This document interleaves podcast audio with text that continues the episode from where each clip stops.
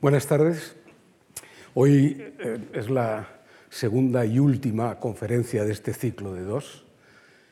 Espero que, tengan en su cabeza algunas de las cosas eh, que les mostré mm, el, día pasado, porque ahora retomamos. ¿no? Pero en fin, un, breve resumen. Eh, lo que hice el día pasado es intentar establecer la conexión entre los cambios en el clima, lo que se llama el cambio climático, calentamiento global, etcétera, con el, primero con la existencia de gases de efecto invernadero, con la variación de la cantidad de gases de efecto invernadero en la atmósfera y esta variación desde hace aproximadamente 50, 60 años eh, es significativa debido a la actividad antropogénica, debido a la actividad de las personas. En particular, la más importante es el uso de los combustibles fósiles como fuentes de energía. Por lo tanto, hay una conexión entre cambio climático y sistema energético. Y si queremos cambiar la tendencia actual en cuanto a la variación de temperatura, hay que cambiar la naturaleza de nuestro sistema energético, es decir, la calidad de la energía que consumimos. Em, digamos, la, receta, lo que hay que hacer se puede resumir en una frase muy corta, disminuir el contenido en carbono de las fuentes de energía primaria, que ahora son mayoritarias, petróleo, carbón y gas natural. El carbón es con diferencia eh, el combustible que produce más CO2, más dióxido de carbono, por unidad de energía generada, y además del CO2 produce otras muchas cosas que no son muy relevantes desde el, punto de vista del cambio climático, pero sí lo son para la salud de las personas. El gas, el petróleo eh, y los derivados del petróleo es el siguiente, produce menos CO2 y menos también de estos subproductos, partículas y demás que son malos para la salud, y el gas natural produce todavía menos y es más limpio no obstante, sigue generando CO2. Eh, hemos, vimos muchas cosas y en particular la, mm, que hay dos grandes, eh, dos grandes eh, componentes en el consumo de energía global. Uno es la generación de electricidad, y la energía en forma de calor de alta temperatura para industria y, residentes, residencias. Y otra, el transporte. Eh, sobre el transporte hablaré poco, porque realmente no se está produciendo prácticamente ningún avance real. Sobre la generación de electricidad, sí, eh, lo que es importante es la sustitución de esas fuentes de energía ricas en carbono por renovables. Y, en mi opinión, en una segunda fase, la sustitución de la energía nuclear por las renovables. Ya veremos por qué es posible eso hoy. Entonces, esta es la última eh, transparencia del día pasado, en donde se ve eh, desde el año 2010 hasta el año 2017 la composición de la electricidad eh, en España. Es como ya hemos comparado con otros países, hemos comparado con otros países a tiempo fijo, y esto es un solo país, España, la evolución temporal. Entonces, en comparación con otros países, la generación de electricidad es bastante equilibrada, tienen un peso importante las energías renovables, tiene un peso también significativo la energía nuclear que está libre de emisiones y de forma que las renovables, dependiendo del año hidrológico, suponen del orden entre el 35 y el 40% de la electricidad generada y consumida en España, el 20% nuclear, por lo tanto, un 60% aproximadamente libre de emisiones, que es, que es un, un esquema bastante satisfactorio. Y el otro 40% sí que dependen del carbón y del, eh, y del gas natural esencialmente en la producción de electricidad. El petróleo, por otro lado, es la materia prima de los combustibles para el transporte. Entonces, Em, bueno, veíamos la, eh, la, extrema variabilidad de la energía hidroeléctrica, que es, eh, depende mucho del año hidrológico, y eh, el carbón pues, tiene una presencia casi constante. Hubo en el año 2010 un momento en donde parecía que iba a disminuir, pero tiene una presencia casi constante. El carbón es el primer combustible que está condenado, por así decir, y que va a desaparecer del mix energético en los próximos años en la mayoría de los países, por lo menos los países desarrollados, no en China, desde luego, ni en la India. Quiero decir, por otra parte, aunque supongo que la mayoría de ustedes lo saben, que en las discusiones sobre el carbón en España muchas veces se obvia el hecho de que el 90% del carbón quemado para producir electricidad es de importación lo compramos. Solo el 10% es de producción nacional. Solo el 10% del carbón consumido para producir electricidad viene de nuestras minas. El resto es comprado, comprado a Polonia, Australia, en fin, distintos países. Bien, pues pasamos.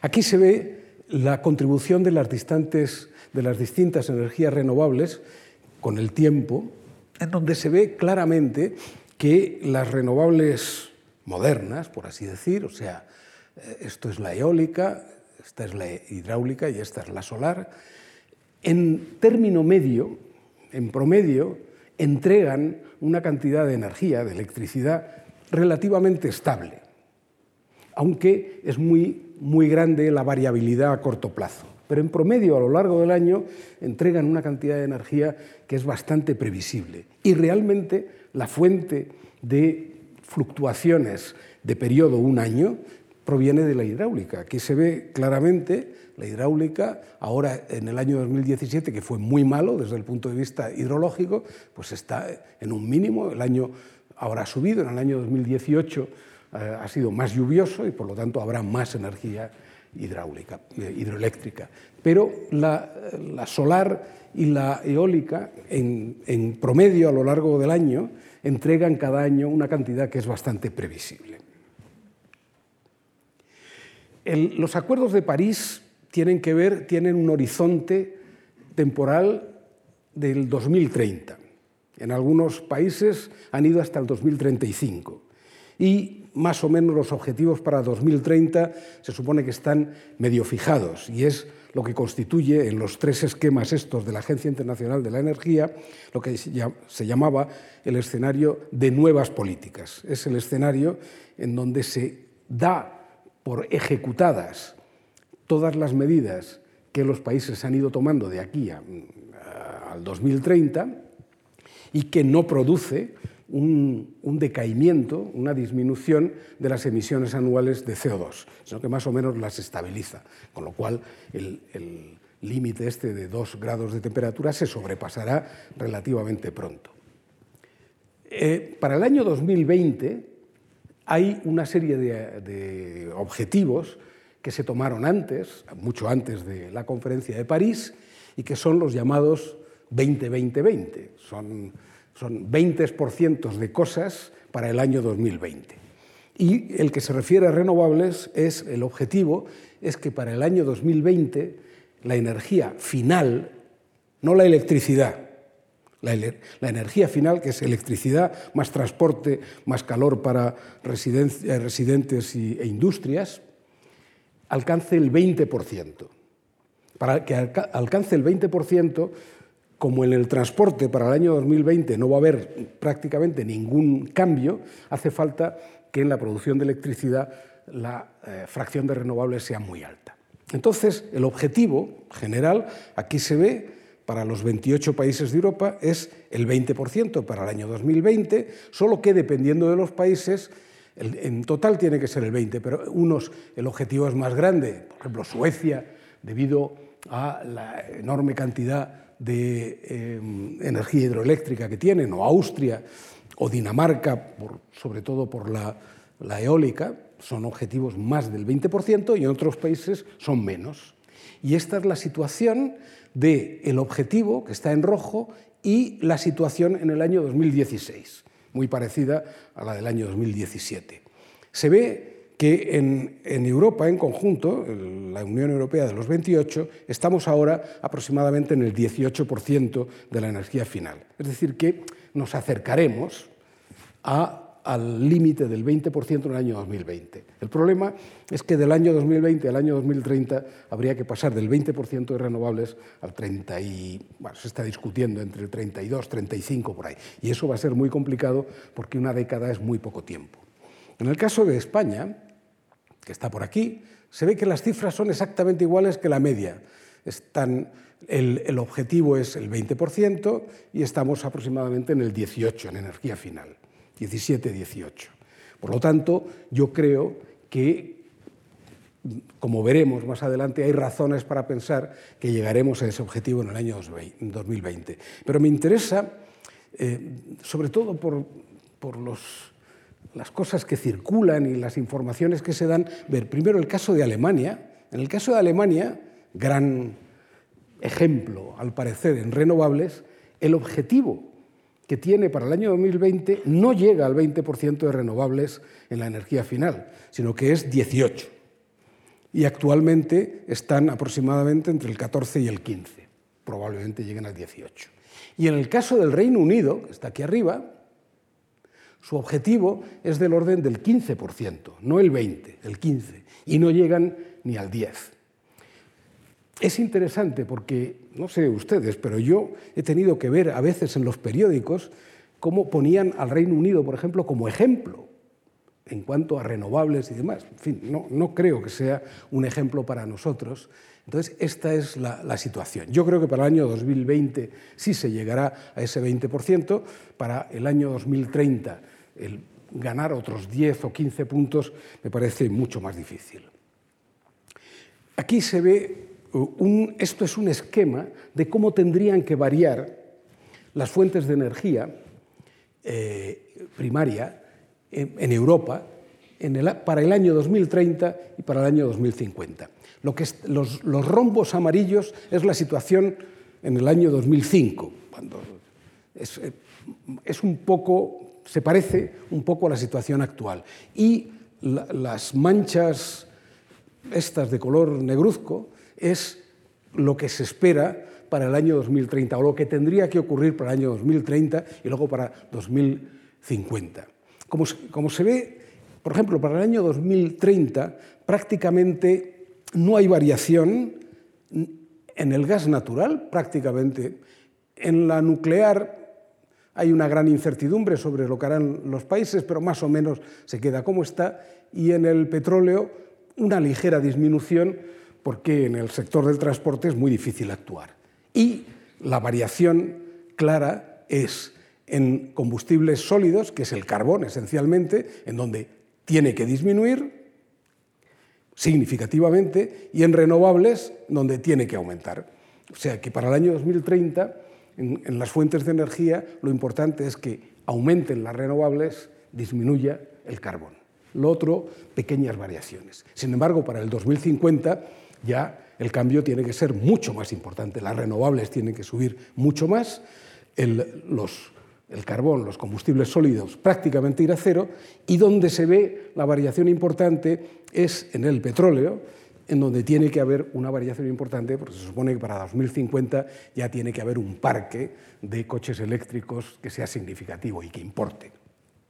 Bueno, estos son los esquemas. Mientras que el gas, natural se queda más o menos donde está, porque el gas es, es, como una energía, ya veremos por qué, es como una energía puente, que es muy flexible, que hay que utilizarla en determinados momentos, pero hay que utilizarla, no hay más remedio, y la nuclear tiene un grado enorme de incertidumbre debido sobre todo a decisiones de índole más político que científico.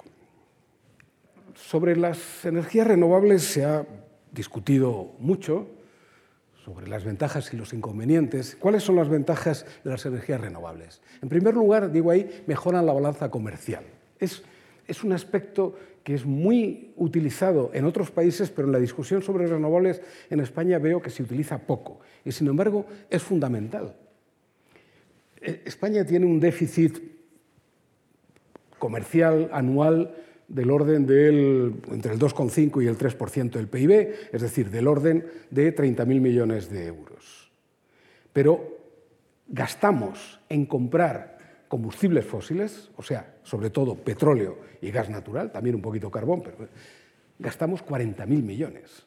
Es decir, el déficit desaparecería si dejáramos de comprar petróleo y gas natural, que son los combustibles fósiles, y los sustituyéramos por eh, por las renovables. Mejora claramente. Bajarían mucho las importaciones. No sé si aumentarían las exportaciones. Eh, disminuyen la dependencia energética del, sector, del exterior. España es uno de los países que depende energéticamente más del exterior, de materias primas que no tenemos. Nosotros somos un país muy pobre en, en fuentes de energía convencionales, aunque rico en fuentes de energía renovables permiten la aparición de un nuevo sector industrial y tecnológico. Esto ha sido en España muy claro. En, la primera década, hasta el año 2012-2013, en España se desarrolló un sector de energías renovables que era muy competitivo, incluso líder mundial en algunas tecnologías. Era, es un, sector tecnológico nuevo.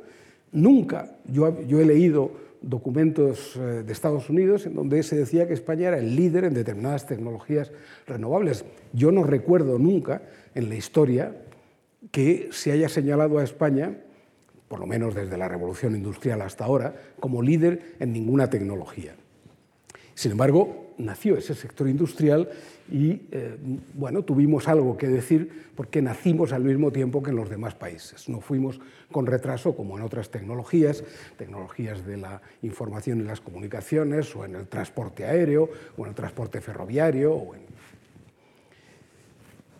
Contribuyen al cumplimiento de los objetivos 2020. 20. Si no fuera por eso, y después a los 20, 30, 50 que he dicho, si no fuera por ese desarrollo sería imposible. Y preparan un futuro de cambio inevitable de fuentes energéticas. Yo creo que el cambio en las fuentes energéticas es totalmente inevitable y puede ser progresivo, como, como yo propongo y estamos viendo, o puede ser catastrófico, por así decir, es decir, cuando ya sea eh, inevitable.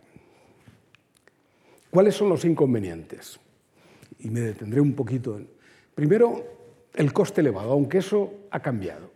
El coste elevado, hasta hace muy poco, es verdad que las energías renovables, por unidad de energía producida, suponían un coste superior a las convencionales. Eso ha cambiado porque ha, porque ha disminuido, como veremos ahora, drásticamente el precio de las renovables. Pero es verdad que en el periodo de transición ha creado compromisos importantes eh, que se, han contraído en momentos en donde no era tan barato como ahora producir eh, energías renovables.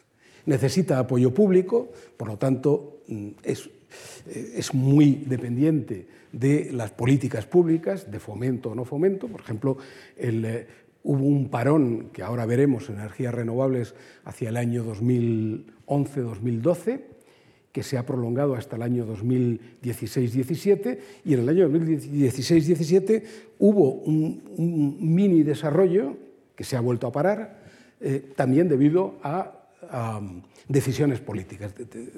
Eh, por lo tanto, es muy dependiente de las políticas públicas. Y luego, otro inconveniente es que son fuentes intermitentes. ¿Eh? Aunque ya he dicho que en promedio las energías renovables producen una cantidad de energía previsible, sí es verdad que tiene fluctuaciones a corto plazo.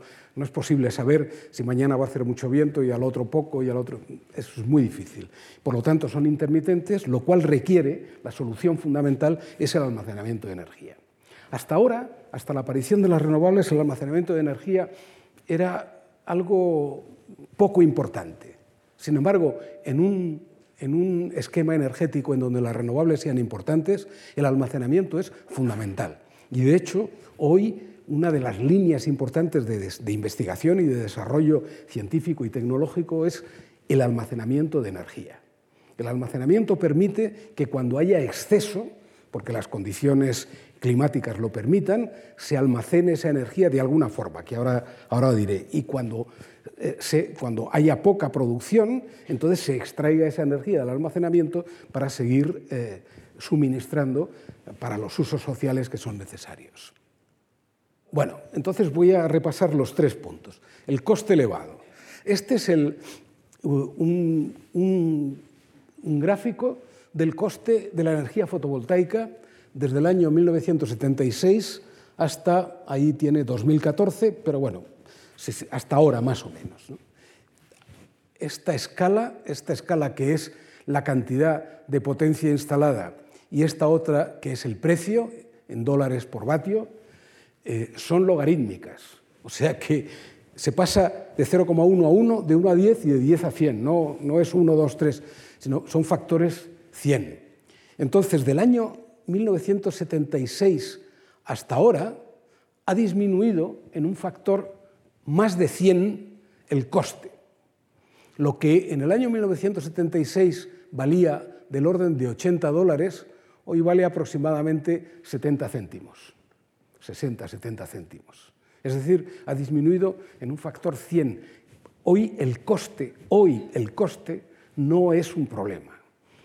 El problema está en que si se instala en un momento, por ejemplo aquí, en un momento determinado hay una instalación que tiene una prima, esa prima tiene que ver con el coste de la instalación en ese momento, esa prima se prolonga durante la vida de la, de la instalación, 20, 25 años, etc.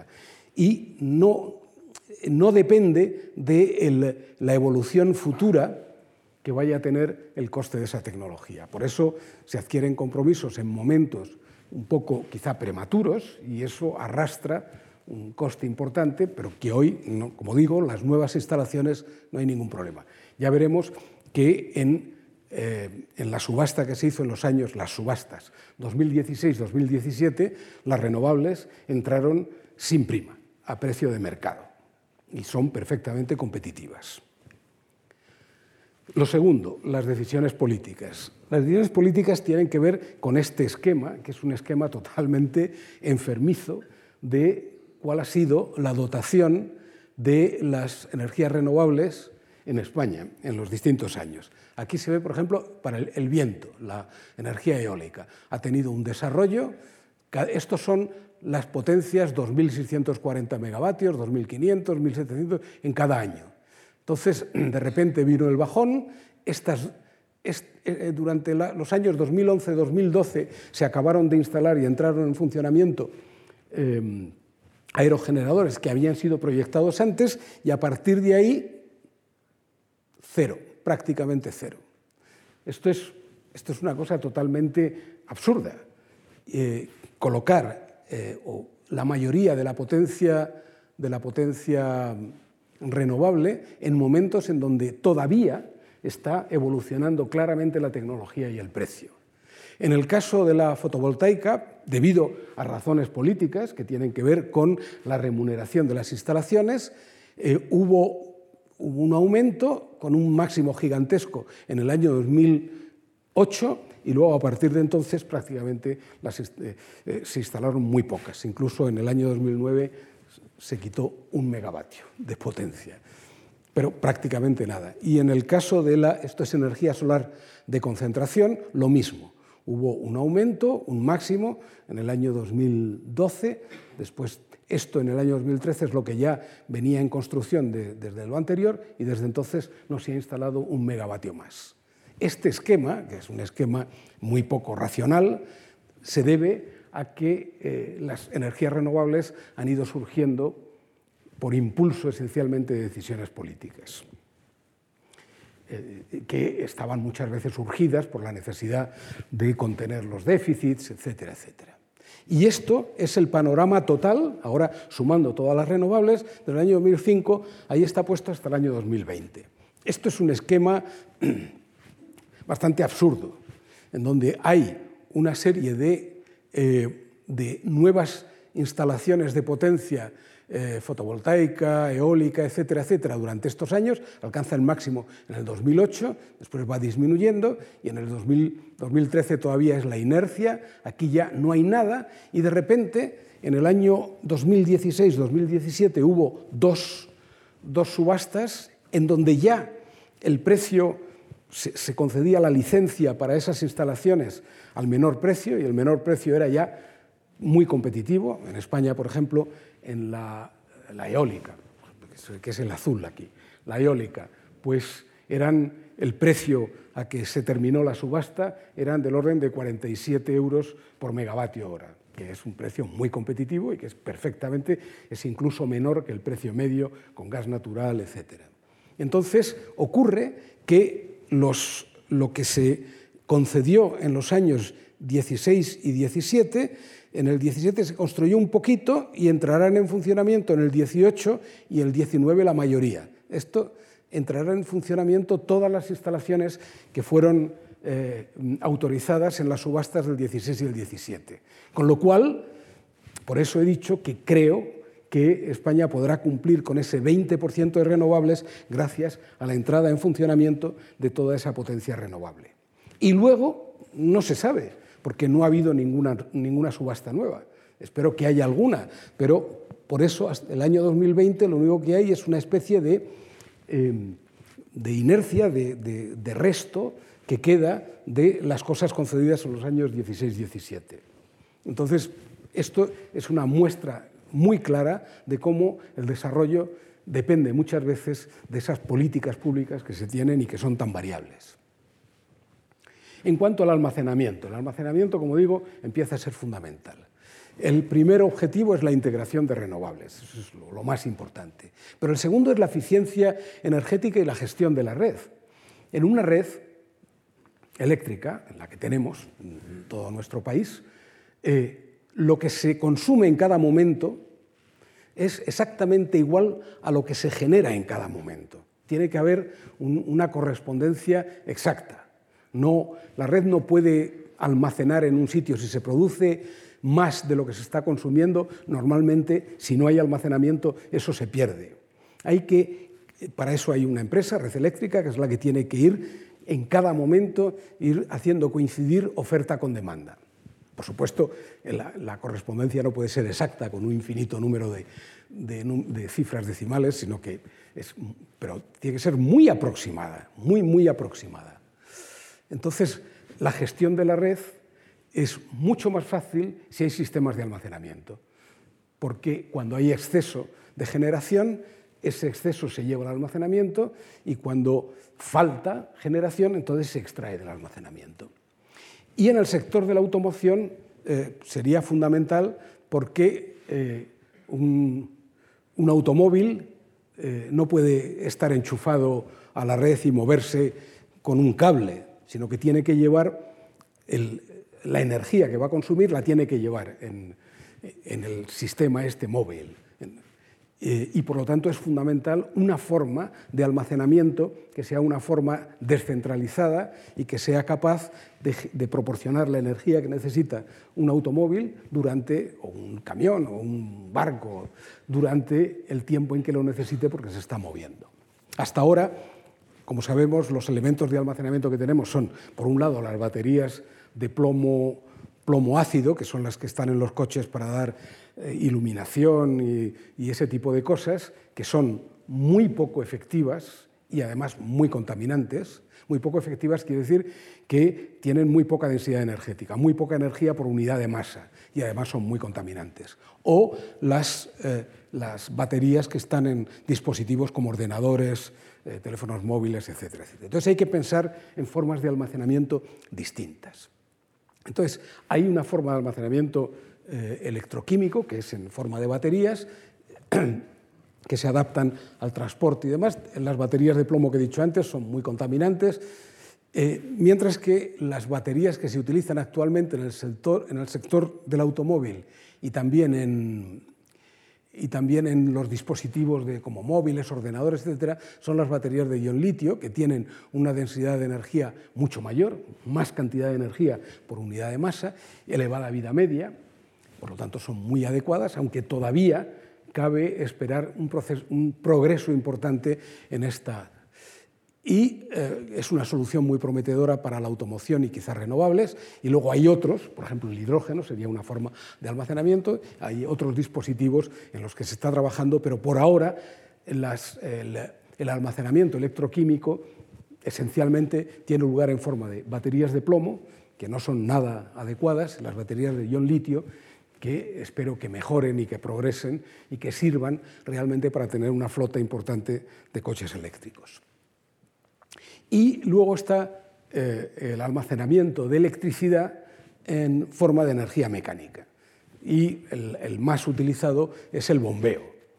Es decir, mm, una central hidroeléctrica, pero que tiene que tener doble vaso de forma que cuando hay exceso de electricidad, pongamos una noche en donde el consumo de electricidad industrial, doméstico, etcétera, es, muy escaso, pero en donde haya mucho viento y donde los embalses estén hasta arriba, pues se produce mucha electricidad. Actualmente la mayoría de ese exceso se pierde.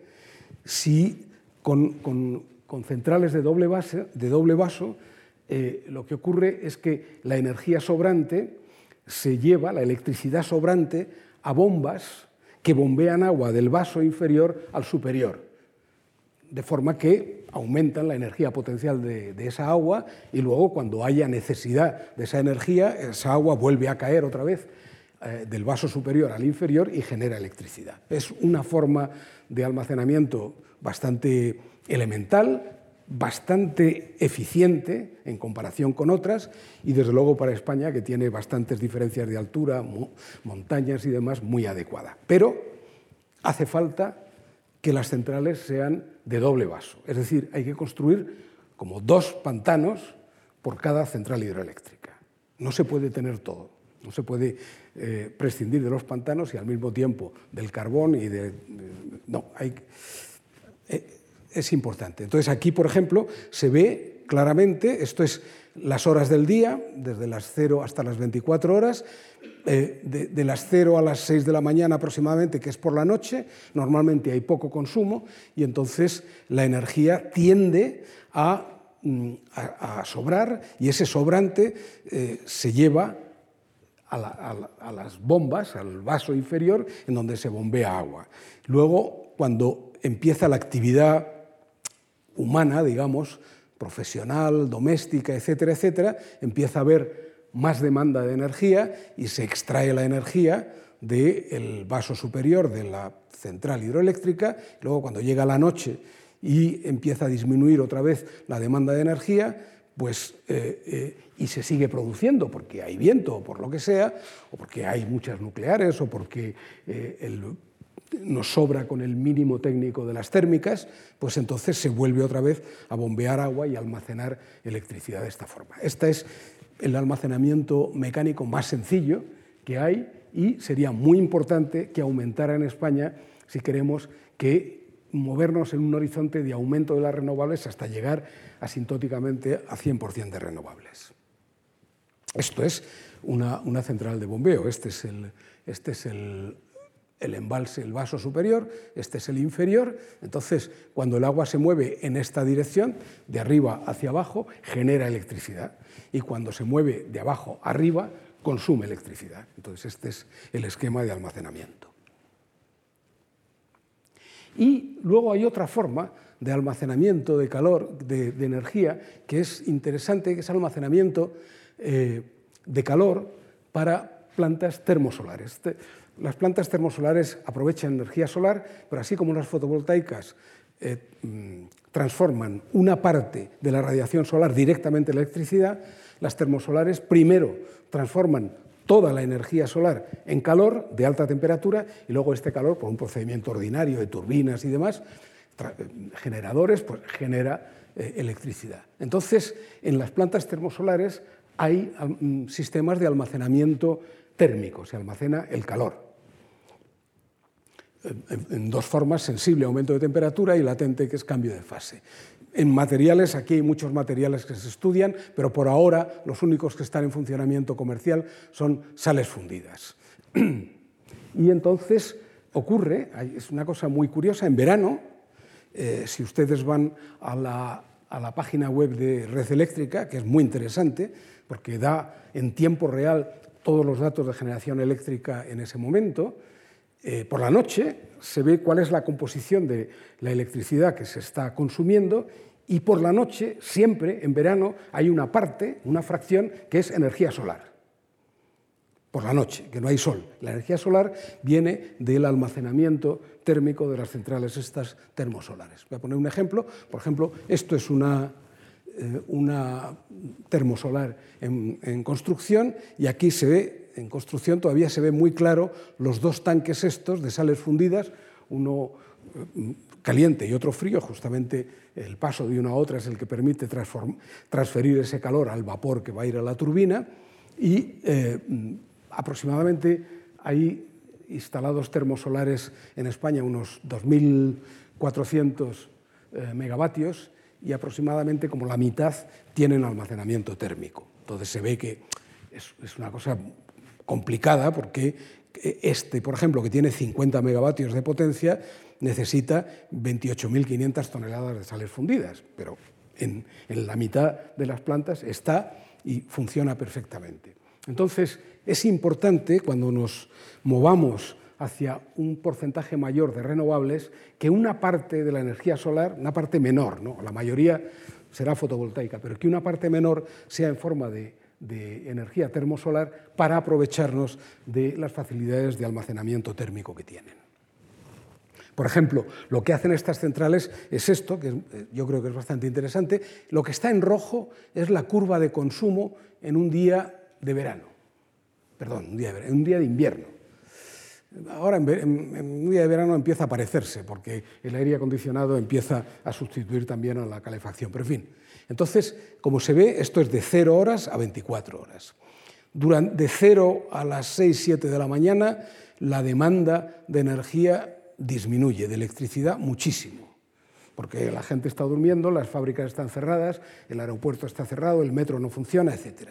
Pero en cuanto empieza a salir el sol, pues la, empieza a aumentar la demanda de electricidad hasta que llega a un máximo, aproximadamente a mediodía, luego disminuye un poco por la tarde y luego por la noche, cuando la gente va a casa y eh, están todas las luces encendidas, la calefacción, la televisión, etcétera, pues hay otro máximo secundario, que es este de aquí. Mientras que la radiación solar tiene esta forma, así. Empieza cuando sale el sol, eh, se recoge eh, energía y se acaba cuando se pone el sol. Ahí pone a las, a las 8 de la tarde, se acaba. Esto, esto. no se parece en nada a esta curva.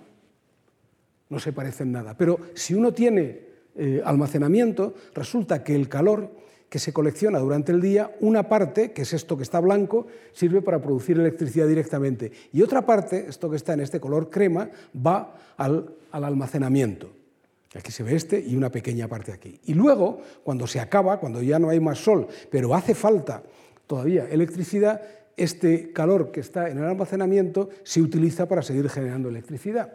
De forma que la curva final de generación de electricidad solar termoeléctrica es esta de aquí, que tiene la misma forma que la curva de demanda. Entonces, lo que hace el almacenamiento es conseguir adaptar la, curva, digamos, de recolección eh, de energía primaria en eh, adaptarla y transformarla en la curva de consumo. Bueno, esto está. Una palabra sobre, hemos hablado mucho de la electricidad. El otro gran factor es de posible cambio es el transporte, que actualmente se basa en un 100% en derivados del petróleo. Eh, como, como, ya dije el otro día, eh, la, eficacia o la eficiencia del coche convencional es muy pequeña. 25% de la energía contenida en la gasolina se utiliza para moverse y el resto se desperdicia. Un coche híbrido mejora un poquito porque utiliza mejor el combustible y un coche eléctrico mejora bastante más dependiendo de la composición del mix eléctrico, porque claro, ahora ya se alimenta de la electricidad de la red. Las emisiones. Un coche convencional emite del orden de 13 kilogramos por, de dióxido de carbono por cada 100 kilómetros recorridos. Un coche eléctrico con el mix, actual de España, que tiene, como he dicho, 60% libre de emisiones. Si tuviera más, pues sería todavía mejor las emisiones están entre el 3 y, el, 4 kilogramos de CO2 por 100 kilómetros. Hay una mejora clarísima. Y si el mix mejora, todavía mejorará y podría llegar a cero la cantidad de CO2 emitida a la atmósfera. Y una pregunta que se ve, que yo he visto en eh, muchos foros y discusiones, periódicos, etcétera, es ¿puede la red eléctrica alimentar un parque numeroso de coches eléctricos? Siempre se hace esa pregunta y nunca se hacen números. Hay una especie de, aversión extraña a hacer números cuando se hacen estas preguntas para intentar contestarlas. Entonces yo me permito hacer unos pocos números que van a ser muy sencillos. Un coche eléctrico, EV es, bueno, Electrical Vehicle, un coche eléctrico consume entre 13 y 15 kilovatios hora cada 100 kilómetros. Eso es lo que consume. Vamos a tomar el máximo, 15, pero consume menos y, según avance la tecnología, consumirá todavía menos. Vamos a suponer que circula 15.000 kilómetros al año, que es una cantidad importante superior al promedio actual, pero vamos a suponer que son 15.000 kilómetros al año. Entonces, consume, uno multiplica las dos cosas, lo que consume es 2,25 megavatios hora al año, uno. Ahora, supongamos que tenemos un millón de coches eléctricos circulando con esas características. Un millón es una cantidad enorme. Ojalá tuviéramos pronto un millón de coches eléctricos. Pues un millón de coches eléctricos consumirían al año 2,25 teravatios. Un teravatio es un millón de megavatios. ¿Y cuál es la producción de electricidad en España anual? Ahí está, aproximadamente 262 teravatios hora. Por lo tanto, un millón de coches eléctricos llegaría, consumiría algo menos del 1% de la producción eléctrica. Por lo tanto, desde el punto de vista de la generación eléctrica, mm, no hay un problema importante. Una variación de un 1% en la generación, eso con la, con la potencia actual se puede conseguir perfectamente y un 10% también si hubiera 10 millones de coches eléctricos. Por lo tanto, el coche eléctrico, el problema no está en el suministro de electricidad. Problema está en otras partes, está en el coste y está en la carga, pero no en esto. Bueno, voy a seguir. Voy a la otra gran mm, fuente de energía primaria que me queda por considerar, la energía nuclear. Estos son los distintos países y la producción eléctrica de origen nuclear. Claramente el, el primer país es Estados Unidos y el segundo Francia, pero Francia es mucho más pequeño que Estados Unidos. Por lo tanto, Francia en relación a Estados Unidos tiene una producción nuclear, luego lo veremos, mucho más fuerte que Estados Unidos. Luego aparecen China, Rusia, países asiáticos, sobre todo países asiáticos y del norte y del norte de, y del norte, del este de Europa, asiáticos y del este de Europa, y aquí está España, aproximadamente ese 20% de producción eh, nuclear. Ahora, ya lo he dicho antes, Estados Unidos es mucho más grande, Francia es más pequeña, por lo tanto, esto es el, eh, cuál es la fracción de energía nuclear de energía eléctrica que procede de la nuclear en los distintos países. Ahí el campeón mundial, como sabemos, es Francia, casi el 80% de la producción de electricidad es nuclear. Esto los propios franceses eh, consideran ya, que son muy pronucleares, consideran que es un problema. De hecho, ustedes probablemente no lo sabrán, pero en enero, a primeros del año 2016, mm, tuvieron que cerrar 20 o veintitantas centrales nucleares simultáneamente, porque hubo que hacer determinadas reparaciones y demás. Eso produjo una disminución en el consumo e hizo que tuvieran que comprar rápidamente electricidad a España y Alemania, lo cual tuvo como consecuencia un aumento de precio importante en España y en Alemania en, esos, en esa época. Eh, no es bueno mm, eh, el, ser deudor de una única tecnología. Hay que diversificar. Entonces, aquí tenemos, España está en el 20%, ya lo hemos visto, el 20%, y, eh, por ejemplo, los otros países, el Reino Unido un poquitín menos, pero también del orden del 20%, y Alemania está ahora en el orden del 14-15% eh, de electricidad de origen nuclear. Las centrales nucleares se siguen fabricando siguen construyéndose centrales nucleares. Aquí está, hay en total actualmente, bueno, o el año pasado, estos son datos del año pasado, hay 61 unidades de energía nuclear en construcción y 149 planeadas. ¿eh? Esto es en construcción y planeadas, pero todas están en Asia y en los países del este de Europa. Muy pocas en Europa Occidental, Bueno, solo aquí aparece una en Finlandia, una que es la famosa Olkiluoto 3, que lleva un montón de años en construcción y que se va haciendo cada vez más difícil acabarla y más costoso, y dos en Francia, con su propia tecnología, tiene una tecnología propia, una en construcción y una en planeamiento. Todo lo demás son, o bien, quitando eh, pues, Brasil, Argentina, son países asiáticos o del este de Europa. Por ejemplo, en China hay 23 en construcción y planeados otros 33 más reactores nucleares. En Rusia 11 y 14, en India 4 y 20, etc. Esto es una información interesante y es el número de horas que al cabo del año produce electricidad cada una de las distintas fuentes. El año tiene 8.766 horas, bueno, más o menos.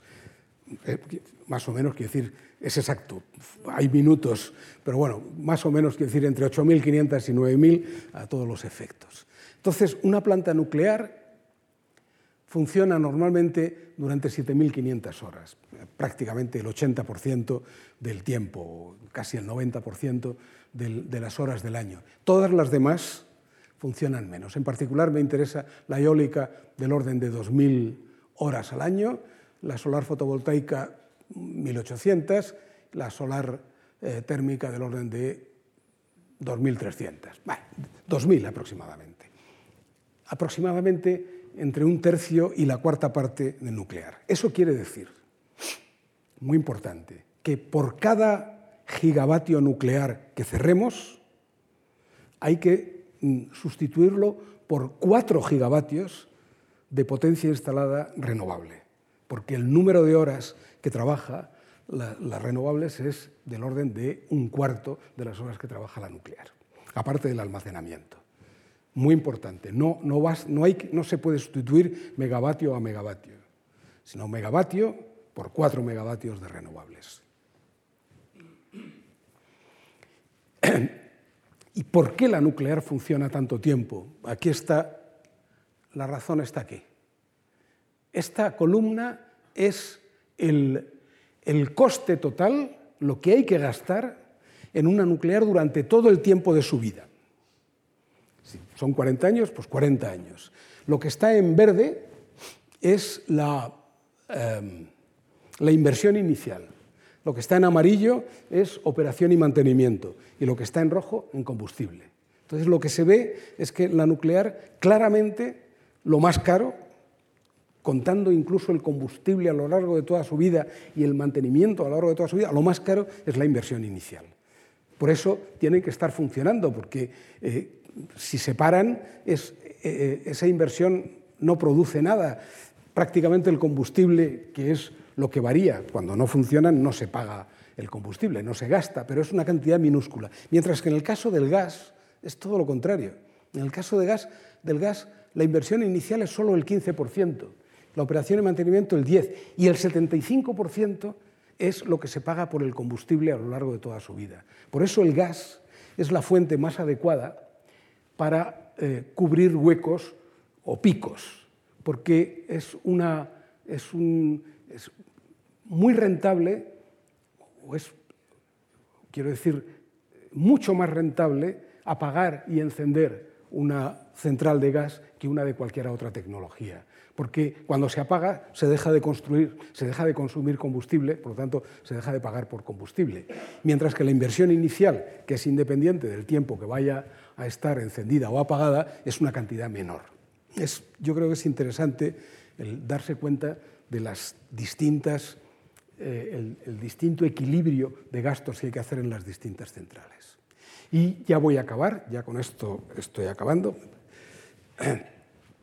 Lo que hay para, para conseguir eh, mm, dificultar o impedir ese cambio climático que puede tener enormes consecuencias. Desde luego, en mi opinión, esas consecuencias no va a ser que desaparezca la vida sobre el planeta, como he leído en algunas cosas catastrofistas y tal. La vida ha, existido en la Tierra desde prácticamente sus principios y, y, ha resistido de todo, por lo tanto aguantará también eso. Tampoco desaparecerá la vida humana, los humanos, nada por el estilo. Ahora, lo que sí, si se produce ese cambio climático fuerte, con un cambio de temperatura, es lo que puede estar dañado es nuestro modo de vida, nuestra civilización. Nuestro modo de vida actual está basado en un montón de intercambios, en una gran especialización en donde la energía es fundamental. Entonces, eh, si hay cambios muy radicales en el, en el, clima, sí que este modo de vida que tenemos nosotros puede estar afectado. Entonces, tiene que haber una transición. Esa transición, eh, el, objetivo fundamental es orientarse hacia el 100% renovables. Y, para eso, como he dicho antes, hay que avanzar en el almacenamiento de energía. No se puede, como he dicho, no se puede no querer eh, nuevos embalses, no querer carbón, no querer nuclear, porque es imposible, porque las renovables, como digo, son intermitentes. Hay que tener más almacenamiento. ¿Cómo se recorre ese camino? Lo esencial, como dije el otro día, es la descarbonización de nuestro sistema energético. Por lo tanto, lo primero es disminuir el peso de los combustibles fósiles. Y en ese sentido, las renovables deben sustituir en primer lugar a las fuentes emisoras de CO2, al carbón y al gas natural y al petróleo. No deben sustituir, en primer lugar, a la nuclear, como está sucediendo en Alemania y Japón. En Alemania cerraron, después de Fukushima, eh, siete u ocho centrales nucleares y las sustituyeron, porque necesitaban esa energía, por carbón y gas natural, y solo en una pequeña fracción por renovables. Y lo mismo en Japón después de Fukushima. Bueno, eso es lo que, en mi opinión, es erróneo. Eh, lo primero, hay que disminuir el contenido de carbono de las fuentes y, por lo tanto, las renovables deben ir, deben ir a sustituir esas fuentes ricas en carbono. Y luego, cuando eso esté en su mínima expresión, por ejemplo, cero carbón, cero carbón y una cantidad la necesaria, pero la mínima necesaria de gas natural, pues entonces deben sustituir a las nucleares. En ese sentido, los combustibles fósiles y la energía nuclear no tienen los mismos problemas. A veces se agrupan en, muchos medios de comunicación, a veces las nucleares y, y, el carbón, por ejemplo. Pues hay que acabar, no tienen los mismos problemas, son cosas distintas. Y ya paso a las conclusiones, que son, después de todo lo que he dicho, son bastante obvias. Preparar un porvenir próximo de dificultades energéticas y medioambientales, es extremadamente difícil cambiar de forma significativa el esquema de suministro de electricidad, etcétera. Bien, pero es preciso empezar ahora. Bien, vale. Es que quiero llegar al último punto que me interesa hacer algunas observaciones. Eh, ahí están repetidas las ventajas de las renovables, etcétera.